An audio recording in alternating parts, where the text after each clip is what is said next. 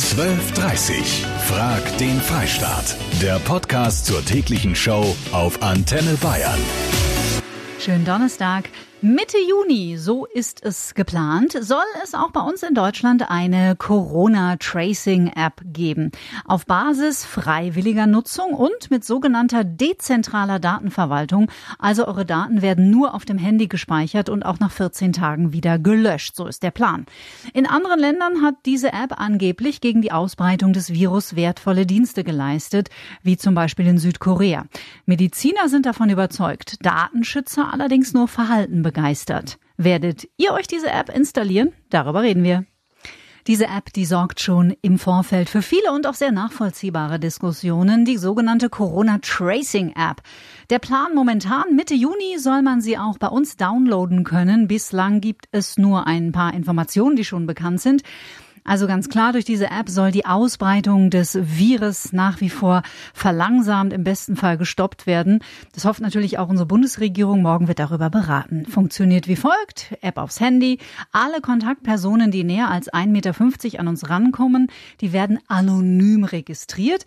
Und wenn dann eine dieser Personen Corona hat, werden wir darüber informiert. Funktioniert via Bluetooth. Die Nutzung ist freiwillig und wie gesagt, sie ist anonym.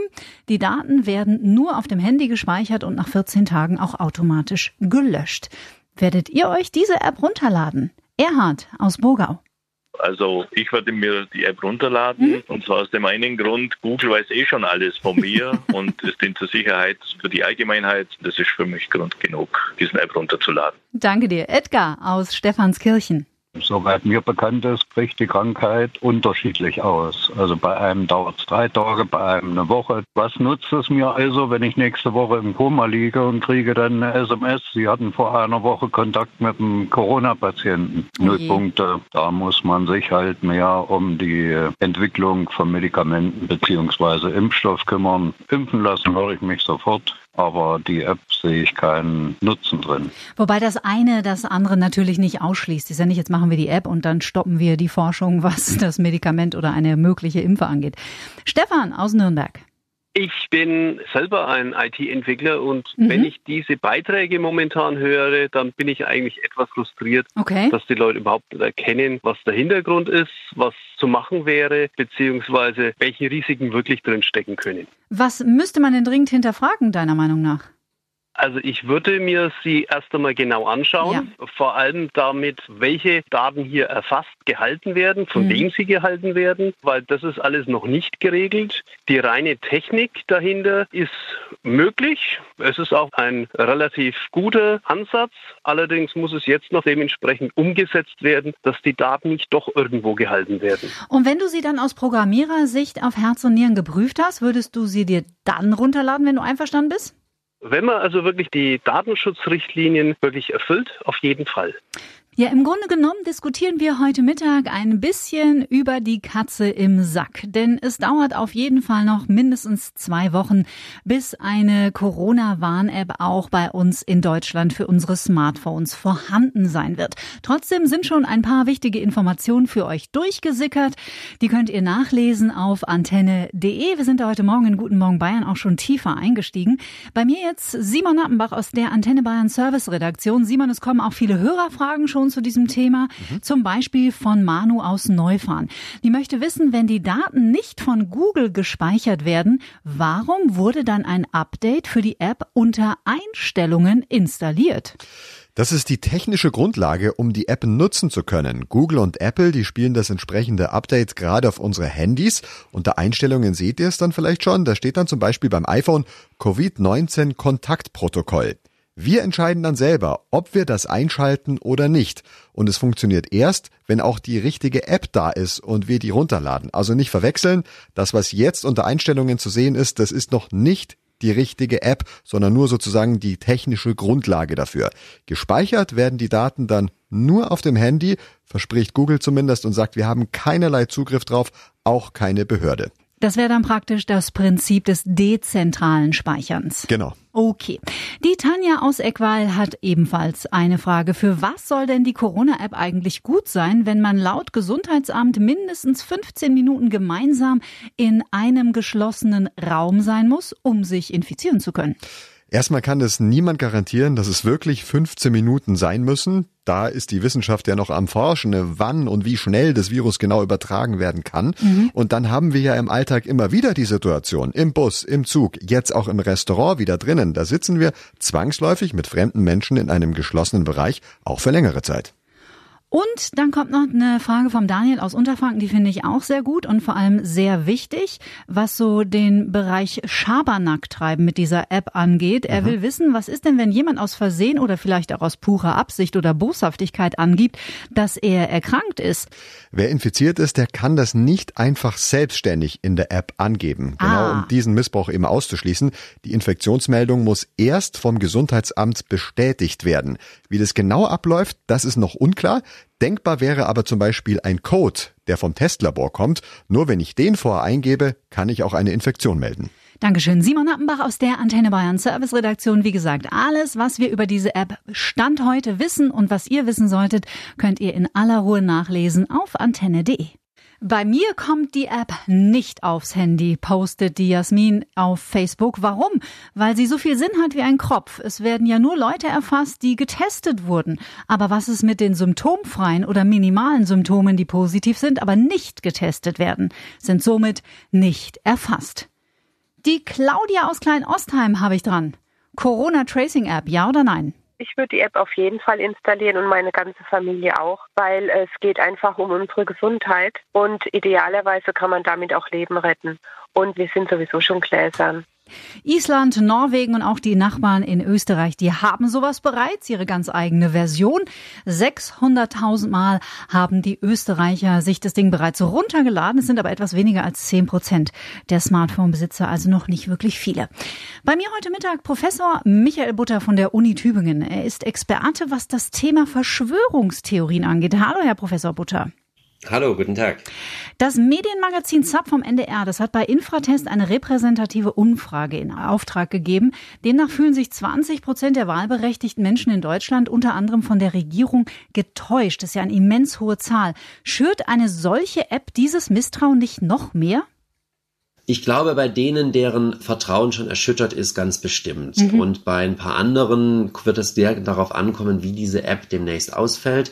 Denn zu dieser App kann man ja ganz wieder berechtigte Fragen stellen. Also wie sollen die Daten gespeichert werden? Wie soll da vorgegangen werden? Ich glaube, es gibt sogar ganz gute Gründe dafür, diese Daten zentral zu speichern. Allerdings ist das halt nie klar kommuniziert worden. Also mein Eindruck ist da dann auch manchmal, dass die Politik damit auch offensiver umgehen müsste, die mhm. Dinge offensiver in die Öffentlichkeit tragen müsste und dann würde man vielleicht das Misstrauen in Grenzen halten. Aber ich glaube jetzt ehrlich gesagt nicht, dass diese Zahl von 20 Prozent durch diese App jetzt noch extrem weiter zunimmt, sondern mhm. ich glaube, ähm, dass dieses Potenzial vielleicht für den Moment zumindest ausgereizt ist von denen, die misstrauisch sind und es vielleicht auch vorher schon waren. Antonia aus dem Allgäu, pro oder contra Corona-App?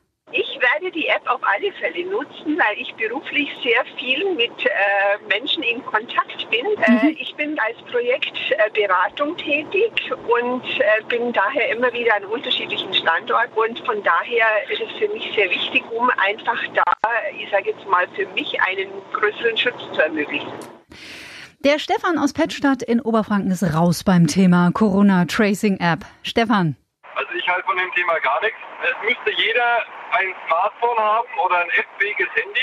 Zum Zweiten müsste dann jedes Handy dauerhaft die Bluetooth-Funktion anhaben, was ja auch Akku äh, frisst ohne Ende.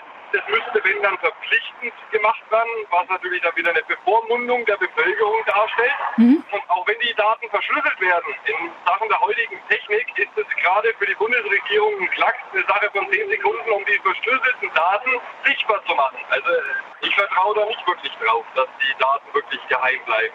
Zum Thema Vertrauen, danke dir, Stefan, hat der Werner was zu sagen. Servus, Werner. Hallo, Kathi, grüß dich. Hi, Werner. Jetzt habe ich mir mal ein paar so Leute bei euch im Radio angehört und kriege hier langsam Blutdruck, muss ich ganz ehrlich sagen. Oh je, Werner. Warum? Nein, wir Deutschen sind ja dazwischen so ein Volk von Mimimis geworden, das gibt's überhaupt nicht. Sag mal, jeder benutzt doch heute sein Handy mehr als seinen eigenen Partner, geht mit seinem Handy ins Bett, gibt permanent irgendwelche Informationen von sich preis. Jeder wird zugemüllt mit irgendwelchen Instagram-Links und Facebook-Geschichten, wo die Leute sind und was sie nicht alle haben. Und dann keckeln auf gut Deutsch die Leute sich in die Hosen, weil sie sagen, oh, wer weiß, was diese App über mich alles erfahren wird. Hm. Wir haben doch eh schon, lassen wir doch alle mit runtergelassener Hose durch die Weltgeschichte. Ich kann heute alles hinterfragen, ob das richtig ist. Und da sage ich wirklich, liebe Leute, wenn ich mir das anhöre, was habt denn ihr für Sorgen? Seid doch einmal ein bisschen auf Vertrauen und wie gesagt, ihr gebt selber so viel Preis jeder von sich über sein Handy alleine. Und dann bei sowas, wo eigentlich uns alle weiterhelfen sollte, einfach mal ein bisschen Vertrauen haben dann. Wir diskutieren heute über die Corona-Tracing-App der Bundesregierung. Die soll uns dann informieren, sobald sich ein Infizierter in unserer Nähe aufhält.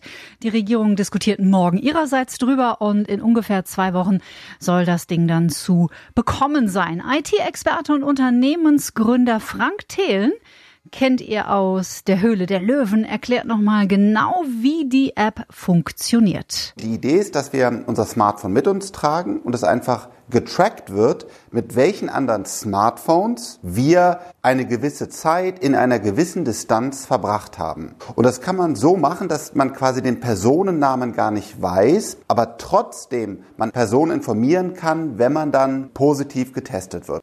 In Österreich gibt es eine solche Tracing-App schon seit März. In Frankreich kommt sie nächste Woche raus, heißt dann Stop Covid. Das Prinzip ist jeweils ziemlich ähnlich zur deutschen Version. Wäre da eine länderübergreifende Zusammenarbeit nicht irgendwie sinnvoller? Am besten wäre natürlich sogar eine große europäische Lösung. Das könnte man alles tun. Ich glaube, wir Deutschen diskutieren uns da wieder tot. Wir brauchen jetzt, eigentlich vor einigen Wochen, diese App. Wenn wir Masken, Testen und eine App, diese drei in Kombination haben, dann haben wir einfach wieder ein besseres Leben. Und deswegen ärgert es mich wirklich tiefgreifend, dass wir mal wieder lange diskutieren, und es nicht auf die Straße bringen. Naja, für viele ist der Datenschutz ein großes Thema und ich finde, das muss man auch ernst nehmen und respektieren. Also wie sicher ist denn die App Ihrer Einschätzung nach?